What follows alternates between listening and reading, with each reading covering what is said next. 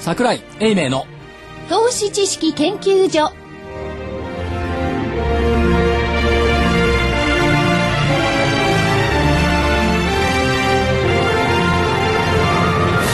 皆さんこんにちはこんにちは。桜井英明の投資知識研究所の時間です今週も桜井英明所長こんにちは正木明夫隊長こんにちは。福井主任研究員こんにちは。そして新人研究員の加藤真理子でお送りします。さあ今日の日経平均大引けです。72円76銭高の1万飛び123円28銭。72円76銭高の1万飛び123円28銭となりました。えー、出来高が24億1354万株ですね。えーで、売買代金が概算で1兆4296億円です。これでもう今日15日ですよね。そうですね駅出しの、突起なんかの駅出しの売りは今日で終わりで大体そうでしょうね受け渡しベース4日間で今丸底で受けるところも少ないでしょうから。はい。ということはまあ28日今日も5場からねちょっと上げ幅を縮小した場面もありましたけども、まあそこそこ国内機関投資家の売りというのがまあ大体明日ぐらいまで、普通であればねよっぽど緊急性がない限り、そうですね。といったところですから20日以降の株高っていうアノマリーがありますけども、それに向かっていけるのかどうかっていうところになってきました、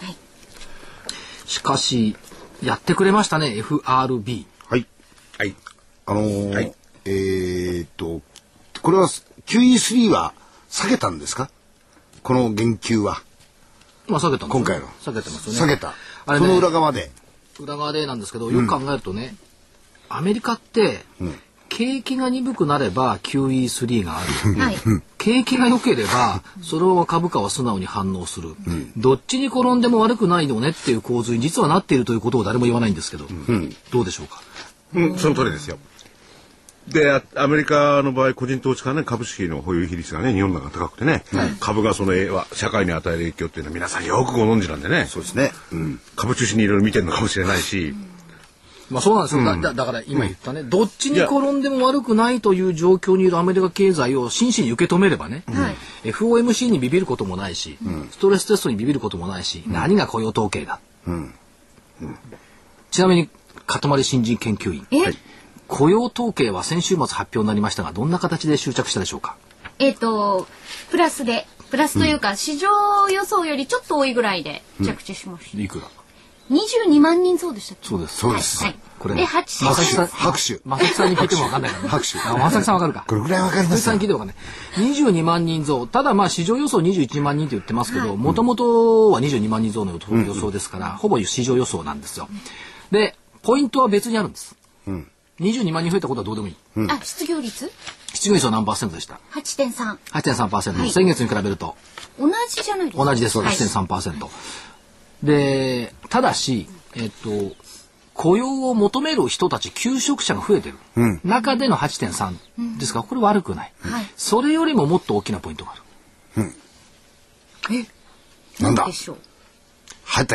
このね、し新シ人ーン、シーンとした。いや、だから、その時にいろいろね、本当のあの、バーナンキさんの発言等々をね、あそこに現れてるような他のところにもいろいろ発言してるんですよ。要するに僕が思ってる以上にね、以上には景気も回復してないとかね、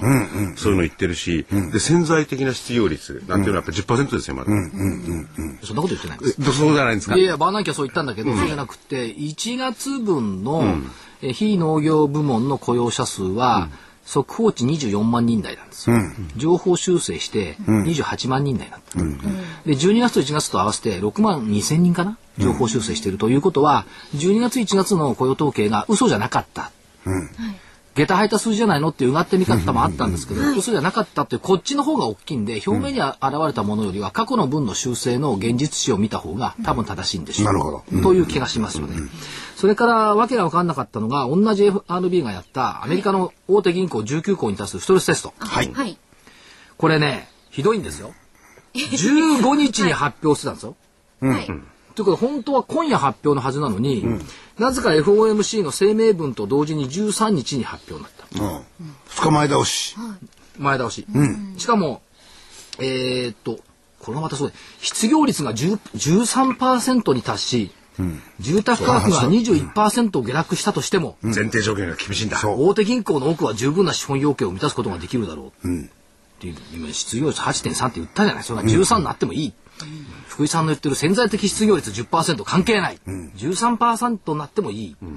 で19校のうち15校は増配自社株をやったとしても自社株がやったとしても十分な資本バッファーを保持できる、そうですね。うんでダメなのはシティだ、ねそうですね。これがね、ティア1で4.9かな。はいで、ティア1のお維持率を5%って見たんですよね。ここ割っちゃったんで、えー、シティはダメよっていうま話たになっまたさきさんも真面目だからそうですシティはスケープゴートだったの、マーケットのコメント、はい一部の銀行が不合格になったことでテストの信憑性が大きく増したああ、なるほど。全部が合格だったらいかんだろう、なるほど。だからちょっと合格じゃないのも出したんで、えーということを言ってるんですが、なんで13日にしたんですか、うん。このストレステストの結果っていうのは実は一番大きかったはい。はい。なんか銀行大丈夫じゃない、っていうのでニューヨーク200ドル以上の上げになった、はい。一方傍らでやっていたのが FOMC、はい。誰がななんでか知らないけど QE3 に期待してですね、はい QE3、QE3 って言っていて結果なかった、なかった失望売りがドーンと出たところにこれが出たもんだから、あ銀行大丈夫だって言って QE3 が出なかったことが書き消された、ということは FOMC の声明文と同時にストレステストの結果を出さざるを得なかった、なるほど、なるほど。というじゃじゃなかったら2日も前倒しにする必要ない、でしょはい。しかも、これが2日早まった理由、不注意な情報の取り扱いと JP モルガン・チェイスとの連絡の行き違いが原因だった。ということは、 どっちなんですかしかも、しかも よ、FRB の公開曰く、JP モルガン側の誰の落ち度でもない。おーということはうちが悪かっ考たえの。方ってことですかいや、こうせざるを得なかったと会社いやいだやそういうこと。おー別に、回りくどいですね。だからこれは13日にやらざるを得なかった。ださてその13日にやらざるを得なかった理由、これ昨日もちょっと言ったんですけどね、彗星が逆転するんですよ。これ星ですか今年は多いですよね。置いてこの間言ったでしょ、ところが、成果なんかも。 13日の彗星の逆行で考えて、この間言ったの覚えてますかたまに1月26日に火星が逆行を始めたあの、。火星でしたっけ土星じゃなくて。 1月26日、はいそしたら日経平均8800円からバーンと上がり始めた、でその土星が逆行を始めたのは2月の9日、はい9000円台に乗っけて第2弾の上昇スタート、ではい。 3月13日彗星が逆行したらすごい三段飛びじゃこなれいです1か。万円台に乗っけてね、第3弾ロケットになったすごい。だから火星土星彗星と来てか、どう水ときたわけね。はい。これは、あだや驚かにはできないのがそうですね。星回り。なるほど。もう言っときますよ、これからの先の予あ、まだあ定を。る。はい、どうぞ。 4月4日にこの彗星は巡航に普通に戻ります。あ、戻るあ。戻っちゃって水大星丈夫ながんで戻っすちゃう。かはい。はい。で、4月16日に逆、えー火星が元に戻ります。えー、4月16日、はい。はい。で、5月17日に金星が逆行を開始します。あ、今度金星が逆行するの。で、5月21日、金環食。あそうですよね。日食ですね。それで、えっと、4月の17日っていうのが下げの得意日なうん。の。アノマリー、この間言ったかな。か、火星、あ、ビデオだけで。ああ、今ちょっと他のこと考えてたんでごめんなさい。はい。で、4月17日下げの得意日だから、火星の巡航とともに下げが始まり、はい。 5月17日上げの得意日なの。ぴったり金星の逆行の開始なの。今何何考えてるか。どうこのそうそうそうこのアノマリスト的感覚。僕ね、あの、話アのドバ内リ容スとトかあだれからですが、逆光ってどうなるのかなと思っいて。や、俺もそれわかんないでわす。かんないですよ、僕。どういうことなんですかね。まあ、それだけか。あの、周期と距離が違うから、はい地球から見ると見かけ上、星が反対に西から東に動いてるように見える。おー本当は動いてないんだけど、見かけ上見。かけ上はね。あ、それを逆光っていうの。そしたら、本当は動いてないと関係ないじゃないかっていう話にならないですかね。でね、はいえっ、と、ある番組でね、この話をしたら、いちゃんと書き込みがあってね、見かけ上なんですよ。で、昔ねほ、ほとんどの星と逆の動きをしている星を見つけた。それが水星とか金星とかだったわけ。だで動きが惑ってるから、だから惑星って言うんですよ。やっぱり所長は違うなで、書き込みがあったの。で教えてもらったの。だか逆光でさっき僕は思考手を徹したんだもん。そうですね。なんだろうなと思って。ら普通の星と逆に動いてるから、あ変な星だなと思ったのが水星とか金星とか。だからえ惑ー、でも、星。へえと言われてもそういうふうに見えんのかなと今度はまた疑っちゃっでて。夜空見てくださいよ、だから。まあでもみ見ててわかるんですかね。わかる ほどの速速さじゃない。ないですよねでも金星なんか上がってから早いですよ、動き。結構金星は早い。うんうん。それを、あの、所長はし信頼されているわけなんでしょうか。アノマリストですか。アノマリストです。はい。アノマリーとしてはですね。ね、バレンタインデーの株高当てたでしょ、はい。あれすごかったなそうだった。うん。ホワイトデーはなかったね。そう何もない。ホワイトデーはでも調べたらね、えっ、と、過去5年間はずっとマイナスだったの。しかも大幅安の日が多いはい。今回はね昨日になってようやくだから6年ぶりに復活したっていうところがありますよね。だから星もね、そのロマンを語ってちゃダメなの。やっぱり現実的に星も見なくちゃいけない。 いやーやっぱ星はロマンを語りたいな。じゃあ、で、ロげで現実的な話になる、ロね。マン、ロマンの多いゲストに登場していただきましょうか。はいとってもロマンチック。ロマンチック。まだまだまだですね、まだ、あよご用意ができたらすみません。えー、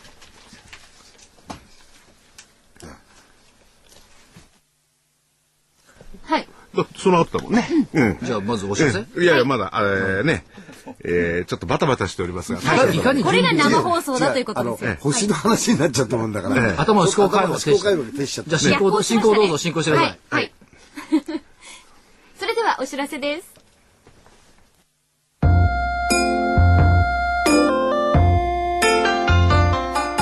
花粉の季節を迎えました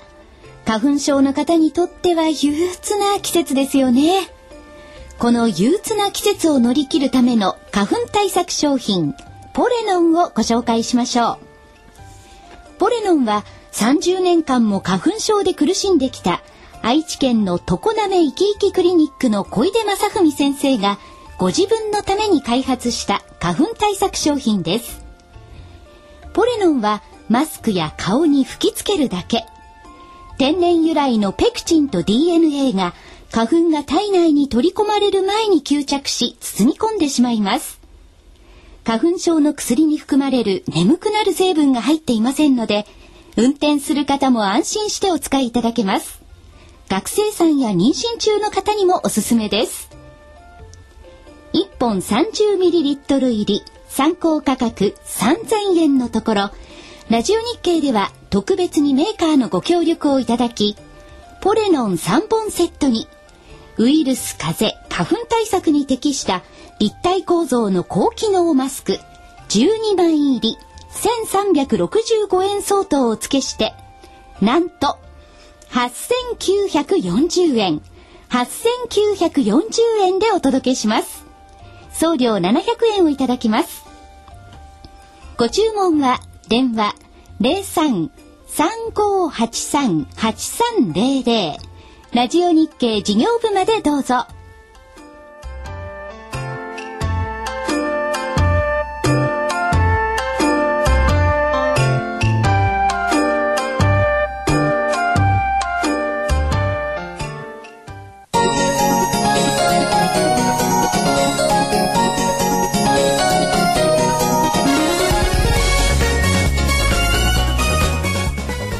答える叶えるお客様の期待に応えお客様の夢を叶える証券会社風賀証券がお届けするハロー風賀証券のコーナーです風賀証券市場調査部長シニアアナリストの田部井義彦さんに今日はスタジオにお越しいただきましたよろしくお願いします、はい、よろしくお願いします。ロマンチックなためさん。はいロマンチックな話を。好きなか話ざ、からかざか証券の星になりたい。星ね。ですねもういや何いやいやいやいやいや、あの、惑星じゃありませんけど。あそうはいあ逆まあ光しまあ逆光しちゃ、逆光しちゃいけないんいでいすよ、ね。構成で。構成です。構成いくつぐらい星があるのええ、風賀証券にはいくつも星がありますけども、私の星が一番輝いてるんじゃないかな。いやいや、それは情報なんですけど、もう散々振っちゃってですね。えっと、今日はですね、ジャスダックのちょっとお話をですね、はいあの、ここにチャートをちょっと皆さんの前に広げてるんですけども、あの、ジャスダック平均はですね、本当にこう、ゴルフで言うとこう、刻んでこう、うまくですね、あのースコアを作ってきてるような感じですね。渋い。渋い、もう非常に、せこい。 着実と言う、着実と言っていただきたい、着実と言っていただきたいんですけども、それでですね、この2月の高値とこの4月の高値ももう抜いてきているんですね、昨日の段階で。それで、この高値というのはですね、まあ実は、まあ4月高値とか言ってもごめんなさい、2月高値というと昨年の2月です。ですから震災前の高値をもうジャスタック駅抜いて、その前のですね、あの2010年の4月の高値も抜いてきているんですね。ということはどういうことが起きてるかという、まあ起きてるかどうかわかりませんけれども、まあ次はですね、あの、この、いわゆる、リーマンショックで急落していったですね、はいあのーとこぐらいしかもう、まあ、節、節というかですね、高値の目安みたいなのもちょっとなくなってきてると、いうことなんですね。失それでわれた2008年以降を取り戻しに行っている。そうですね、あの、地道にですね、ジャスタックがですね、それと、ですから、あの、新興市場が全ていいのかなと思ったら、マザーズ平均はですね、まだ下の方でぐちゃぐちゃしていて、トピックスより悪いんですよね。それで、トピックスを見るとですね、トピックスもこう、ジャスタックに追うようにですね、今この7月の高値、これは昨年の7月ですけれども、高値をこう、抜きにかかってきているような状況で、まだその前、震災前の高値というのがまだあるわけなんですね。もちろんその前2014年の高値っていうのもまだ上にあったりしてですね、ちょっとまだまだ抜けないところはあるのかなというこそとこまでで。言うと、武井さん、二部はどうなんですか2部はですね、ごめんなさい、見ていません。あそうですそうで あ、でもですねあのね、ジャあスタッのク、と2部はね、同じ動きをしてきてるんです。あまそうだですね、2部はあちょの、っと出遅そうれてでるすね、13連投とかなんか連投してましてですね、はい。それで、その2部とジャスタックに共通しているのはですね、実はその東証マザーズの銘柄っていうのはインターネット関連とか、どちらかというとですね、ちょっと内需の為替の影響が少少ないような銘柄が多くてですね、ちょっと成長のイメージもあるんですけども、実はですね、このジャスダックの中の銘柄、それも、え地に足のついてるって言い方で言ったらおかしいですけども、日本の固有の技術を持っているような会社の方がですね、この高値を実は形成してきてる。なぜかというと先ほど言ったマザーズはおかしい。それで、東証2部は着実ですし、ジャスタックもいいということなんですね。そうするとここまで買われてくると、収益から見た株価水準ということで、まあ今年の株価、あまあ今期の業績から見るとですね、ジャスタックこれだけ高値取ってきてもですね、まだ14倍ぐらいなんですね、PR 評価が。それでトピックスの方は22倍、まあ、これから来期の業績で、まあ、3割、4割は当たり前ぐらいで情報修正されてくるんでしょうけれどだもかでらすこれね、ね、えっと、トピックスがね、今22倍ですけど、はいおっしゃるように14倍ぐらい落っこちるじゃないですか。はいじゃあジャスダックもこれ落っこちますよそうですね、こそうこなんです、そうなんです、そうなんです、そこを、そこを、だから先に言っておられてしまいました。あーって感じで、私も起き上げるよいいいいことを先に言わないとそうそうですそうです。その通りな狙いんで撃ちしてるんす。だその通りなんです。ですから、スターちだから、このスターだから。また言った。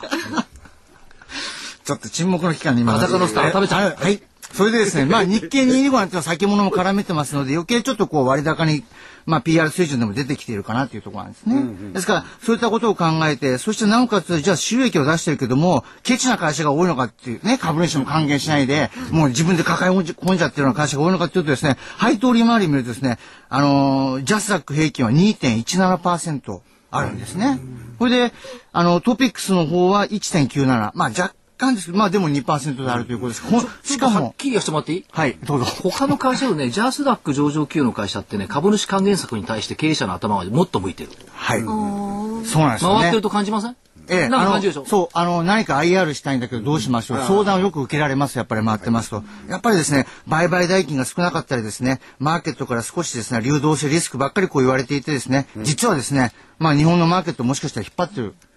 可能性がこうあるということですね。そうしますと、やっぱり日本もですね、こう成長企業というかですね、固有の技術を持って、しかも世界のいろんな各社に収めてる会社って結構ジャスタックの中にあるんですね。もちろん大手にくっついてるような会社もあるんですけども、ですから、そういった会社の評価がですね、やっぱこうされてきてるのかなというあ感じとが。最近ね、外はい国人のファンドマネージャーが、東証にもそう、はいジャスダックもそう、割とね、会社訪問してますよ。あ食べちゃんだけじゃないんですよ、真面目に回ってるいのやは。いやいやいやいや、そうなんですけども本当に、あはの、い外資系外国人ね、回り始めてる。ですから、あの、チャート見ていただいても皆さんも確認してわかるんですけど、震災の安値を割らずにですね、戻してきてると。これトピックスもマザーズも震災の安値を割ってですね、ぐちゃぐちゃしていて、なかなか戻んなかったというところにありますので、比較的ですね、この高値ある程度あるかもしれませんけれども、今後のことを考えてもですね、割とまともな会社が入って、まともなって言い方は変ですけども、いい会社が多いということに、スターが。じゃあ、ミミスター、ジャスダック、食食べちゃんとしては、どういうのがいいミスター風か。あミスター風風間が、 ジャスダックでもいいんですけど。はい、どうぞ。あのですね、あの、前にお伝えした日大というあの、ター、ターボのタービン、タービンを作っていて、今までのターボっていうのは燃費が悪くて、でも、きスピードが出るよっていうものからですね、これからあの、ディーゼルエンジンを 3000cc、4000cc あるものをですね、半分にして、ターボをつけてですね、なおかつ燃費もいい、エンジンも軽いという、ディーゼルエンジンってエンジンが重たいんですよね。おっしゃってましたねえええーそれであのベンツとか BM ってディーゼル車がすごく売れてるんですね、ですからトヨタも自分のところでラインを引いてですね、ターブを作るというのは1990あー2013年から始めるわけなんですけども、やっぱりそのタービンのメーカーっていうのは結構注目していっていいんじゃないかなとでこの言っちゃったアンセンブル、まあ、組み立てる技術もあればですね金型の技術を持ってるんですね、で株価の方を見ると最近ちょっとまあ上昇してはいるんですけども、まだ PR は8倍ですね。これで PBR はまだ0.61なんですね。ですから、まだ資産の評価もされていない。今期の収益に対する評価も低いと。で配当利回りは2.64倍まだありますので、あのー2.64%ね。配当利、あ、ごめんなさい、配当利回り2.65%。ありがとうございます。私の5時までちゃんと見て、私やっぱりスターじゃないかもしれないですね。はいということで、まあ、コード番号は6467。 6467ですというねこと。はまだあのこれからの成長をお株価が織り込んでないと。そうですね。あの、これれ独立系の会社ですので、トヨタでもあればですね、あの、ホンダでも日産でもいろんなとことも付き合いをしてお今るそのこれで実際はですね、欧州メーカーに納めてるんです。ですから、欧州メーカーのディーゼルエンジンにつけたターボのノウハウを持ってるんです、この会社。ええということですので、まあ、注目していただいてもいいのでかもなと。最後の声がちっちゃくなったね。まああ注ん目あんまり、あんまり、あんまり、うわーとかですね。あのはい冷静なアナリティクスですね。はいで次はですね、不相価格というのがありましてコーでドすね。 4368ジャスタ9。はい。この会社は何の会社かと言いますとね、コロイコロイダルシリカといってですね、まあちょっとリンゴさんからちょっとあのできてるようなものなんですけども、あの CMP といって時間は大丈夫なのかな私途中から参加してるから大丈夫。あの CMP って言いますね、メケミカルメカニカルポリッシャーと言いましてですね、あの半導体を作るときには、まあ丸い円盤をですね、すごく鏡面確保しなくちゃいけないんですね。富士ンコーポレットとかがやってるやつね。そうです、そうですまさにその富士民コーポレットに収めてるあ、会社今です入れてんだ。ええはい、そうなんです。あの、その、これ、その CMP の素材はですね、研磨剤なんですけども、すごく細かくつしなくちゃいけないですね。もう表面加工にするので、もう粉状で、もう、こう、なんか、綺麗に研いでいくような、はい、研い研いでいくような形で、それで、綺麗にしたウレハの上に半導体をちっちゃくして、ちっちゃくして焼き付けていく。それがどんどんどんどん今、ナノのレベルでもっともっと小さくなってきてるので、ちょっとのゴミがついてるだけでもですね、ちょっとおかしくなってしまうので、まあ、あの、CMP の技術ってのはかなり必要とされてるんですね。それこの会社は、あの、この CMP の研磨剤の納入者ってのは6割とか7割とかですね、あの、その、藤見さんが納めてる先のメーカーから、最終的に使うメーカーからも要求があってですね、それに応えて開発してるんですね。えーですから今、半導体のサイクルがいろいろあったりとか影響を受けてですね、ちょっと業績の方はですね、ちょっと思わしくないところもあるんですけども、これからですね、あの、今年はオリンピックがあって、まあ、どれだけ電子部品が動いてくるかっていうのもちょっと楽しみなところもあるんですけども、普通シリコンサイクル、あとはその、あの、冬のですね、あの、年末商戦を考えると夏場にこう、半導体需要とか盛り上がってくるんですけども、まあ、その前にですね、ちょっと今年は前倒しで春先ぐらいから動いてくるかな。というと、そうそうすると前工程で使われるもんですから、そろそろですね、この会社の動きも出てくるんじゃないかなと思いましてですね。 4368総価格配。というところでございます。お時間的にまは。あ足せばね、ジャスダックなんてのは2362なんてのはよく田部井さんが言ってましたよね。兄さん、ああ、兄さんだけ夢新とかね。そうですね。あれも先月、あ月次の数字がまたですね、すごい数字出してきて、やっぱり本当に忙しい。それ、あれびっくりですね。えやっぱ田部井ちゃん銘柄いいわえい。やいやいやいや、これ、これはあの、これはあの、なかなか S 氏、やっぱり S 氏の銘柄ということで。足でね、取材に稼いいでやいね。やいやいや、あの、いろいろお勉強させていただいております。なんなんか今日はなんか一段とかっこいいワイシャツとかっこいいのえ着たですね。テレビじゃないのになんで、え、そうですかなんでお迎えしてんの今日はなんでセミナーかなんかあんの今日はちょっと取材に行ってきたんで、ちょっと格好。そういうわけじゃ、そういうわけじゃないです広報けど担も当が美人の会社だっいたのやいやいや、それはね、まあいっぱい、でも美人な方多いですよね、 多い最ですよ近ね。やっぱりあの、この番組でもあの美人が危ういあ、担そう当そをう、やってそみんまなしたからね。ねいますからね、ああ、隣にね私。は IR じゃないですか。あ、誰もあなたのこと言ってない。田部井さん、そう、今顔見見いたや、んであすけの、ど、美美人とかなんとかって、そういうところに皆さん有能ですよね。そう有能さ担当者とん。有志のそれは関係なしでね。セミナー行きましょうか。はいはい。それでは、風賀証券のセミナーを2つご紹介します。えーまずは3月24日土曜日午後1時から2時半まで、桜井英明の株式投資論、マーケットで起きていることから個別銘柄群の未来を読む、三鷹支店で行われます。お問い合わせは、風賀証券の三鷹支店、電話0422-71-1251、いいつ0422-71-1251番やでるのそすれ。。えいつ3月24日土曜日24はいわかりましたです。はい。で、もう一つが、本人が、来週ですんで。はい。えー続いては、えー、田部井さんの、ははいい、セミナーがあります。3月26日月曜日、午後3時半から5時まで、当面の市況見通し、えー、田部井アナリストのセミナーがあります。会場は金沢文庫フィナンシャルセンター。お問い合わせは、風賀証券の金沢文庫フィナンシャルセンター電話045-780-5021 045-780-5021番にお問い合わせください。朝早めに行って釣りやった方がいいよ。そうです、あそこ、なんかもう海に近いところです、うん目の前だからええ。 そんなことをしていいのかなとか言ってるわけですよいやね まあ4月に入りますので、ちょっと4月以降のちょっと活躍できる銘柄なんかを紹介したいと思ってます。お待ちしてます。ぜひお出かけください。いいですね。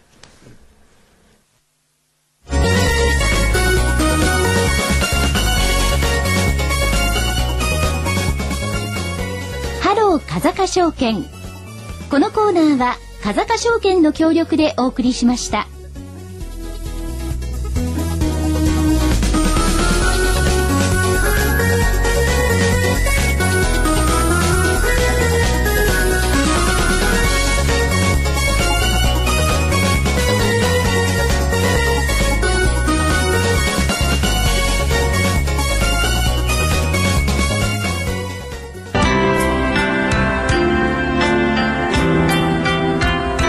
東京大学と東京女子医大の研究成果を生かし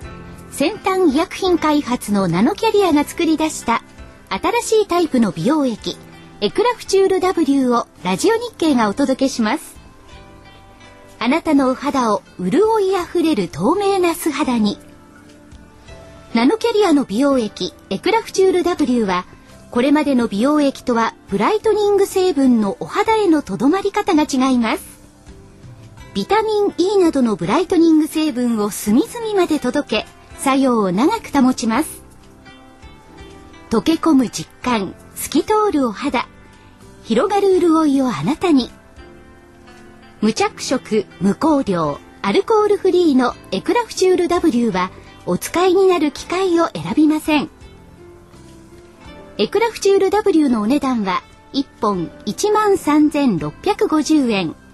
送料代引き手数料は700円です。お求めは電話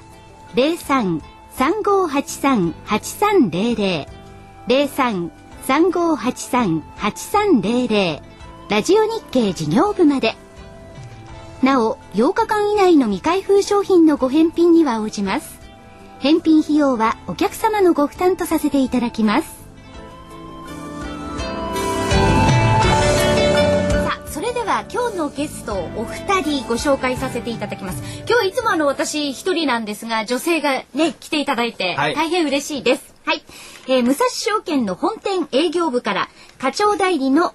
中島智子さんそして木村陽子さんお二人にお越しいただきましたよろしくお願いしますよろしくお願いしますえっ、と、どちらからおいでになったんですか場所ははい埼玉県の大宮から埼玉参り県まの大し宮た。はい。そう、埼玉県大宮区桜木町です。大宮靴の大そ宮れ靴な埼の玉市大宮区になってますそうですね。はいあ、。そうか、昔はそうか、大はい宮市だ浦った和もん区ねと。かねそうですねなったんはいはい大宮ってのはいいとこですか いいところです。どこがいいとこですかどこが。そうですね。駅前は便利ですし。それはどこでも駅前便利だと思うよ。 かなりこの10年とか20年ぐらいで、あの、駅の前っていうんですか、大きくなりましたよね。駅ビルも、あのねえ、大きくなってますのそうこので。間ね1月だったかなセミナーで行ったんですけど様変わりになっててびっくりして法科大学院からなんかあったねもう雰囲気が全然違いますよね。そうですえね。えはい。で埼玉県武蔵証券さんって埼玉県中心ですね割とね、まあ、横浜とか確か大阪とかしてまいりましたけどそうですねはいその埼玉っていうのはやっぱりいいとこですかあいいところだと思います。あの東京からのアクセスもいいんですけど、ええちょっとまああの出るはとい結構自然も多かったりしますので、えまあ大宮の周りもこれから桜の綺麗なとことかもありますし、ははいい、じゃあえっ、と中島さんはお宮に何年ですか私相は当いますそんなにいません。あままだ さ最近最近そうですね。あの8月から、はいあの今のところにいあます。前は別の視点だったはい。木村さんは私は、私は、同じはい、同じです。あ同じ、じゃあああんまりまだお宮は親しくないんだそうでも、その割には結構いい飲み屋さんとかしていそうだよ ねあ、そうですね。でもね、あの、大宮って言ったらね、まあ、あの、いろんな、日本にね、広いから、いろんなところからいらっしゃるけど、はい東京からすぐなんでね、大宮はどういうとこですか埼玉県どういうとこだって聞く感覚ないですね。一応だって これほらラジオ日経ほら全世界ネットだからそうですよ。世だから界中で。今武蔵証券っていうのは全世界にこう通じて るのよ大変なことなのよでもいずれにしろね、ええあのー荒川を隔てたらもう向こう側ですよ、東京とかから行けば。で僕なんて、あその辺なんでね。荒川の近くでしょ、どうえせ。ー、板橋区なんでね、もう降りてきた方が近いんだから。うん。隣町みたいなもんですよ。なるほどね。で、武蔵っていうと、ちょうど、はい。東京スカイツリーがあ、 634メーター。はい。あれ誰が考えたんですかね。武蔵はスカイ東京スカイツリーだって。634、武蔵。武蔵の国だから真似したのかないや、そう、そうですよ。って言ってますよ。 これで、ね、そうするとちょうどね、世界で一番高くなるらしいんで、自自立党でいや、。だから東京スカイツリーが真似をしたのか、武蔵証券の社長が真似をしたのか、はい。よくわからないですけど。宮本武蔵はどうなんですかって関係ないですけど、どうぞ話を進めてください。どんどん広がっていくところで、証券会に入って、どうですか最近お客さんって結構にこやかな感じになってきましたそうですね今年に入ってからは少しこうにこやかなお客様も増えてきてると思いますまだ、まだ少し。そうですねこれからもうちょっとじゃあ元気出てくるのかな。 1万超えてね、そうですねはい1月の半ばあたりからどんどん株も上がりだして、そうするとやっぱりお客さんはニコニコね、嬉しいですもんね。そうですねはいあのーお勤めになってる方も嬉しいでしょう。明るいね、お客さんたちが元気になってるのを見てられると。そうだよね。ねえ。おいいつもね、暗い顔してね、どうなんだよ、これから、なんて言われたってね、こっちもやる気なくなっちゃいますよね。そうですねはいいや、そうじゃないと思うよ。どんな時でもね、こう、笑顔で優しくね、接してると思うな。そうですか。やっぱりねそう思わないだって見て。いやそう思うんです けど、やっぱり人間ですからね。ねえ、それでこっちの方だってやっぱり元気出ないですよね、株が上がんないとね。そうそう。で、たままたた悪のま、連鎖みたいになっちゃって。たまたまね、武蔵証券の本店からおいでいただきましたね。そう本本店か店らね営業部長って、いるじゃないですか。名前なんだっけ岡田さんだっけ岡田部長ですで、この岡田部長とね、はいその去年の10月まで私毎週火曜日朝ね、6時台の電車の中で一緒だったの。あら電車友達だったんですそう、地下鉄友達だったの。じゃあ、社長のとこからずーっとこう東京を横切って、そ違うれ彼はね大手町から乗ってくるんで大手町と三越前の間の一駅だけだったんだけど、でその間に私今ほら個人営業の現場出てないから個人のことってあんまよくわかんないじゃん彼に「どう今個人お客さんは?」っていうのを毎週ヒアリングしてたの。そうするとお衣装が出てますとか、お衣装解消しましたとか、オプションこうですよとかいろいろ現場の声を聞けていて、貴重ですねでしょ、これの放送だから岡田部長来てありがとうって言っとかなきゃいけない。よくね、あの、経済学なんてやってらっしゃる方も、タクシーの運転手さんにいろいろ聞いたりとかね。それと同じだ。でこの別にあの女性を前にして言うのは岡田部長偉くって昔あのラジオ日経の実況を私やってたんですよ。はい何年前だもう56年前かな、うんになるかなその頃から聞いていてくれて、ずっと聞いてくれてたのファンじゃないですか。そう男の男のファンっても気持ち悪いものがありますけど、ね、じゃないですかね あまり岡田ちゃんによく来てもらったもん気持ちいいもんじゃないけどいやいや、な。だそういう縁でだからしょっちゅうだから個人リテールのねヒアリングをさせてもらってたんですよやっぱりそれは、合ってました。あってもやっぱ現場の声は正しい。あの多くの市場関係者って、まあ、私もそうですけど会社を回ったりね、い、ろんなとこ回ってるんですが現場の声を聞くことってあんまないんです実は。だからしょ、あの市場関係者で株式部だとかね、エクイティ部だとかそういうとこ行くんですけど、現場の声を聞くっていうのはセミナー行った時ぐらいしか聞けないわけですよ。それがだから毎週そういう声をね拾えると非常に参考になりましたね。なるほだから、マーケット作ってるの現場だし、で、あらこうだ、外国人持ち株比率高いとは言うものの、やっぱり個人さんの比率だって、これ非常に大きいわけです、実はね。だからそこのところの声が聞こえるっていうのは、我々にとっては非常に参考になる。ど。ね、それで、その証券会社との証券会社の方で、具体的なね、個人投資家さんとこうねはい、日々やり取りをしててね、情報を、まあ肌のこう感じる情報なのか、何なのかわかんないですけど、見てるわけですもんね。で、武蔵さんの本店では多分お二人ともラジオ日経のインターネットとかいろいろ聞かれてると思うんですけども、さっきスタジオ見て感激してましたよ。はい。ありがとうございますあ、同じ声だとか言って和ジを見て。和ジと田中さん見て。あ車いる番組ですねそう。あ、同じ声だけど顔でがっかりしたんか知ってる。それは私たちもそうかもしれないですからはい。ええ、それで具体的にですね、えー、例えば中島さん、はいね何をやられてるんですか。それ聞いてなかった。本店営業部で。本当営業部、営業部課長代理いや営業部だっていろいろあるじゃないですか。わか営業しておりますりました。証証券会社の営業してるんですそうね。ですねはい証券会社の営業っていうのはあの証券会社使ってることのない方もいると思うんですよ。何してるんですか。まず株式の売買もそうですし、あとは投資信託とか外国債券の、まあ販売等ですね、はい要するに証券を売ってやれてるわけですよね。そうですはい見ちゃいないけど、ね、販売を担販当して売をる担。当してるわけですね。やっぱりいろんな分野、まあ、証券、有価証券いっぱいありますけれど、プロですよね。はい。あプロですよ。ねえ。みんなプロだもん。プロだよ。中島プロ。はい。いたね、中島プロって、言いましたね。木村プロ。木村プロ。木村プロといないか。いるかもしれないね。両方プロだよ。ねプロ。福井さんみたくね、株のアマチュアと違うかそらう、。カバラマちゃん。違う。私も新人ですか、永遠の新人プロ。大丈夫のアマチュアかもしれない。 じゃあ最後に二人に趣味を聞いてみましょうか、は。い。お趣味、どうぞ。最近は韓国の時代劇にハマってます。はい。また随分あの年齢が高齢者チックな趣味ですねそれね。時代劇時代ものの方が。ほう、なるほどなるほど、そういう人がいてやっぱり相談はんスケールですからねはん韓流は成り立って るんだ。あの、宮廷の料理番組とかそういうやつですか。そういう意味です。あと王国を作っていくとかね、あ、 そうですね。でも片割りも詳しいじゃない結構。もうあの見てますからで、木村さんは私は最近はスノーボードがスノーボードにハマってますいやー、もうじき規模なくなるから、スノーボードもできないですね。毎週行ってんの毎週のように行ってますでもね今年は雪が多いだから質もういいんじゃないですか雪質質もすごい良いですよかったね、この番組木曜日でね、金曜日だったら弾けたらすぐ帰りたいでしょ、じゃあ。えどの辺に行かれるんですかいやでもあちこち今年はでも新潟が多いですねああそうはい今ねあのファッショナブルですもんねウェアとかもね、スノボ だからは福井さんなんかその棒乗った瞬間にこけそうだもんね。新潟とかね、東北の今年雪が多いから。逆に大遊変、んで大て変気だがね。楽だよななんて思ってらっしゃる方もいらっしゃるかもしれないけど、それとかは別ですんでね。ということで、今日は、でも武蔵小京都響きいいですね。埼玉県で武蔵小京都やっぱいいね。いいですね地域密着ってのはね。はいい、っぱいいいでしょ、地域密着って。はい、そうですね。やっぱり地域密着いいです よね。だって武蔵小県って言って北海道じゃ合わないも んね。山口県ならか、巌流島。あ宮本武蔵ですいか、やいや、でもね、確かに、日本証券とかなんとかあるかどうか知らないですから、あったよ行て昔日本証券ね、アメリカの証券会社だと笑っちゃいますけどね。日本の証券会社だった。ね日本の証券会社さ言っていいはい日本証券が成長した奈良の発展が、奈良のか、最後の姿が、風賀証券な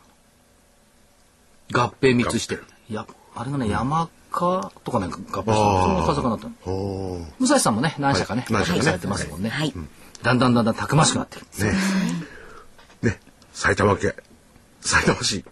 大宮区、桜木町を本拠とする武蔵証券さん。あ、思い出した。はい桜木町で盆栽とか有名じゃなかっいや、埼玉のあの辺はね、盆栽町大という宮の、がありたありますよね。はいうんあったあった。すごい盆栽が出たんですから、この前。そうなんそでうすなんかですよ。やると。ということで、はい今日は大宮から来ていただきました。はい、えーもう一度ご紹介させていただきます武蔵証券本店営業部の課長代理中島智子さんそして木村陽子さんにお越しいただきましたありがとうございまありしたがとうございました。さあそれでは続いて予定行きましょうか。はいお願いいたします定はね、えーっと、明日金曜日ユニクロが銀座店オープン。あ盛んにねあの随分 PR されてますよねそうですね。それからアメリカ消費者物価と公共高校行政産ミシガン大学消費者信頼感指数、先物決済。で、あの成平橋駅東武鉄道がはい東京スカイツリー駅に名称変更してしまう。ドイツ大統領選挙かな。19日月曜日、えー半導体の BB でしょう。それからアメリカの住宅各指数でメキシコはお休み。はい20日の火曜日、東京、お休み、春分の日。はいその後に行けてよかったですね。そうです ね。だからアメリカ住宅着工とギリシャ国債償還だって。144億ユーロ。そんなもんすぐ貸せますよね。借りてるし。 これね、面白い。ちょっと前まで、い、や、3月20日のギリシャ国債償還がポイントですね。これがどうも株安の原因になりそうですねって言っていた人がもう何も言わなくなっちゃったね。そうですね。いや、予定の途中で悪いんですけどね。はいそんなことしてていいのかなってね、最初からもうこのところいい材料しかなくて悪材料探すのは大変なんですけれども、本当はいろいろあるんじゃないかなって気もしてんですよね。悪材料ありますよ。ああります見えないふりしてるだけだそうでしょそこなんですよ。それが問題なの。だから、いい時は悪材料に見えないふり。悪い時はいい材料に見えないふり。今日なんてね、あのー最初、車掌が距離元気いいから、なんだ、悪材料見えてねえのかって、やっぱり見てました。当然なの。そうですよね。はい。じゃあ、予定してください。福井さんがここにいるとか ね。えー、21日2月のコンビニ売上高。そして始まる選抜高校野球。選抜高校野球が始まると株は実は難聴になるってあの森もなくはない。だからあれなな夏夏ほどじゃないです ね夏ほどじゃないけどね。まだ選抜はさ早く終わっちゃうなあっという間に。そうなんですよね。アメリカ中古住宅販売、イギリス予算案発表イギリスはなんか100年国債出すとか言ってる、そう。 100年国債よ永久国債。永久国債、 30年生が出た時も永久国債みたいに言われたんですよね。そうです。ね。たちですね。 10年だったから。 100年はさすがにエターナルでしょうねそうですね。ブラジルはね、やっぱりね、100年ブラジルでしょ。出してますもんね。 22日木曜日2月貿易収支、これがいいんだな東京国際アニメフェア、ああエキサイト、はい。総営アニメとかね、こう頭がじゃうそれからアメリカ、また FIFTA の住宅指数、はいそれから景気先行指数、ユーロ圏 PMI、消費者信頼感指数、こればっかりもう指数ばっかね。そうですね。バーナンキ議長講演、23日金曜日、アメリカ新築住宅販売。だからアメリカはこれ住宅不動産ですよな、来週は。まあそうですね。というところで、先週の見通しは下が9578円上上が1万207円といってまあこの範囲には1012過ぎたから収まった、うん。収まりました。来週の見通し下9946、3月の S q 値はい。これ語呂良かったんですよくくっと笑って白白白白。はいはい。白2つ来週が 9946? そう。99。来週ね。そうです。はい。上あじゃあ下9946、 99うん上10410おおー。昨年3月10日東日本大震災直前ね、はいね、だから一万四百通り。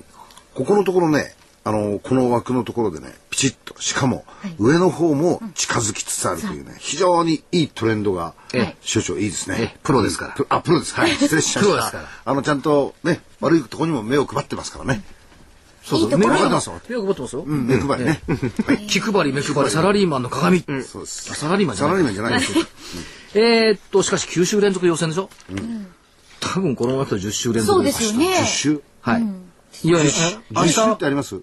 10週は直近はないですよないですよね。えー、っとだから9週が88年と87。 88年と、うん、88なので17週が82年80 82年の2月からなのね、の17週82年の2月って何があったかっていうと NTT 初値160万円だったのあの時だからまあそのうん17週までいけるかどうかは別にしてね、17週経ったらいつになるの今が3月の12の週でしょですよ五月ぐらいまで行くんじゃない。あ、ですか。 4ヶ月。ああ四連休明けだ連休明けということいで、ですゴールデンウィークまで行っちゃう。連休明けっていうことですよね。そこまでいかないかもしれないけれど、まあまあ強いことは強い。それからまあ数値を見ていくと、東証一部単純平均株価は240円になりましたよね。はい。これ200円までギリギリまであったのが240円。だから20%上がってきた。えーっと、時価総額が昨日段階で298兆円。今日がですね今日で98兆円だった296兆円。それね、ちょっとずれてるんです。日経ベースとね、その端末ベースずれてるんで、違うんですね日経ベースで昨日298兆円だから、明日はひょっとすると乗っか70円っ高てでしょ1兆円ぐらい増えてると思うんだよね。PBR1.1 倍、PR23 倍、配当利回りさっきもあったけど1.9%台。はい。ここで覚えておいてほしいのは、この番組で言ってたと思うんですけど、えっ、と、単純平均200円、うん。時価総額350あ三単純平均単純平均の200円時価総額の対 GDP 比50%、うん。これは即打ちのサインだはいはい。だから今 GDP が480兆ぐらいですから時価総額が240兆までいけば即打ちだよねって言ったことあると思うんですね、だから単純平均があの東日本大震災の時でも200円割れギリギリまでいけば即打ちですねって言ったのが、やっぱりそうなってきた、だから限界を超えるものは出てこない山より大きなイノシシは出てこないっていうのそはうですねここでもやっぱり今実証されたっていうことですよね、またこうだから、単純平均200円とかなるとねみんなを日経平均は5000円になるとかねわけわかんないこと言い始めるのよ、だから絶対値を確認しないと、表面上の数値だけ日経平均だけ見てるとおかしくなっちゃう、っていったところがあります、まあ来週だから1万400等円はい。大震災前に復活するかどうかがポイント、はい。ニューヨーク株式は3月20日から上昇に転じやすいという傾向があります。というところでしょうかね。やっぱり彗星が効きましたかね。いや、水星今日はあれですね。水星と田部井さんの、あのー IR 関係ですか、ええこちらの方もだいぶう力を入れてる会社が多くなってきたっていうんでそうですこねの辺もいいコメントだったですね、えうんいやー、今日の番組は本当よかっ。よかった逆光がそういう意味だっ て初めて。いやー、これゆっくりで読みます。それじゃあちょっとお知らせいきましょうか。はい。桜井英明の投資知識研究所の DVD2 月号好評発売中です。えーあなたの投資が大きく変わる事前に相場の転換点をつかめば相えー投資は驚くほど簡単になる相場転換点事前ゲットの法則と相場参入の鉄則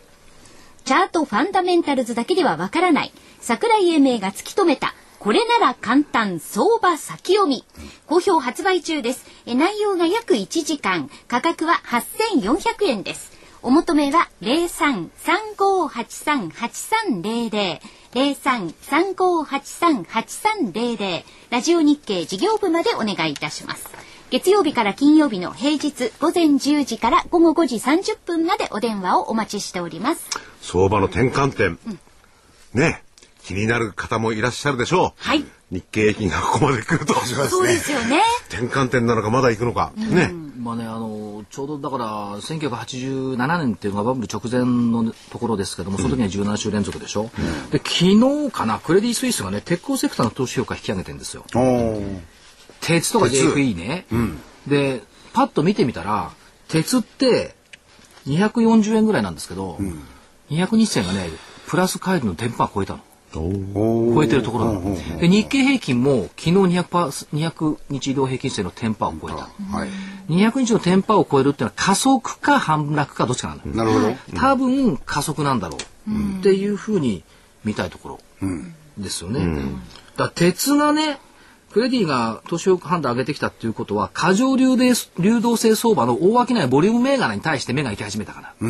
今こうきらびやかにこう出てるのはそのユニクロだとかね、えーファナックだとかね、これすごいでしょだって、ファーストリテイリングだって1万8000円そうですねで、ファナックは1万5000円で入ってきた。上場来高値を越したかどうか今日わかんないです。うまく越してないかもしれないけども、1万5000円台でしょ。ってことはレンジが変わった。はいファーストリテイリングの1万8000円台まではあるでしょうという見通しは立てていた。これ1万2000、1万5000、1万8000、2万のこのレンジをずっと上がってきてるんですよ。 258うん、で、アンウーパーの構成。そうすると1万8000超えたってことは1万8000から2万円のレンジに入ったかどうかの、今これ見見つけたいところなんですよ。入ったとすれば、今度2万円つけるまで日経平均上がるってことそういうことですね個別で見ていくからね。だから、指数から個別を見るんじゃなくて、個別から指数見ていけば、この2つの銘柄のファナックとファーストリテイリング見ておくと、でファナックの場合1万5000と1万8000のレンジに入ったのか入んないのか。入ったとすれば、これがじゃあファナックが1万8000つければ日経平均は強いだろう。こういう推論ができるわけですよ。これは必要だと思うんですよね。リャングーパー。麻雀じゃございません。ねいやこれもいい話だな、ヤングパーもねいい話しかしないじゃないですか。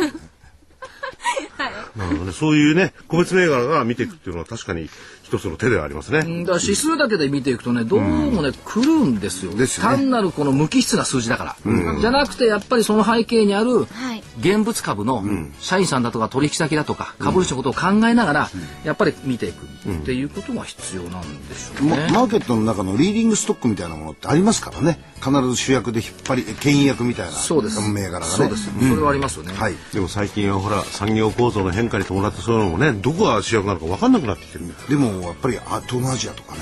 東アジアとかそちらの方でまたそういうややこしいことを言い始めいやしてるところが日経平均を日経平均を犯してるのはファナックとファーストリテイリングとその他諸々なんだから、こいつら見ときゃ全体像が分かるだろうって いうの。いやそれでその個別銘柄を見るときにやはりマーケットもきちっと見とかないといけない彼らのそのビジネスをしているはええええ、まあもちろんもちろん。市場というかそうそうもちろんそれはそれはおっしゃる通りです。とっつぁんの言う通り。いとっつぁんなっちゃってとっ出つぁまんしたの言ね、うと通っり。さんが。はい。それよりそのとっつぁんですね、IR フェスタで30秒ぐらい、はいい、ろいろお話をしてください。あでも IR フェスタの中でやっぱりあの今度 IR に注目をしている会社さんもやっぱりたくさんあるんでですね、えぜひああいうところに出てくるところもあるいはこれから IR に注力したいところもやはりぜひあのやりたいですね。全く一般論しか言わないんだから、正木さんのところにねある人が来て、今日は良かったっつうわけ、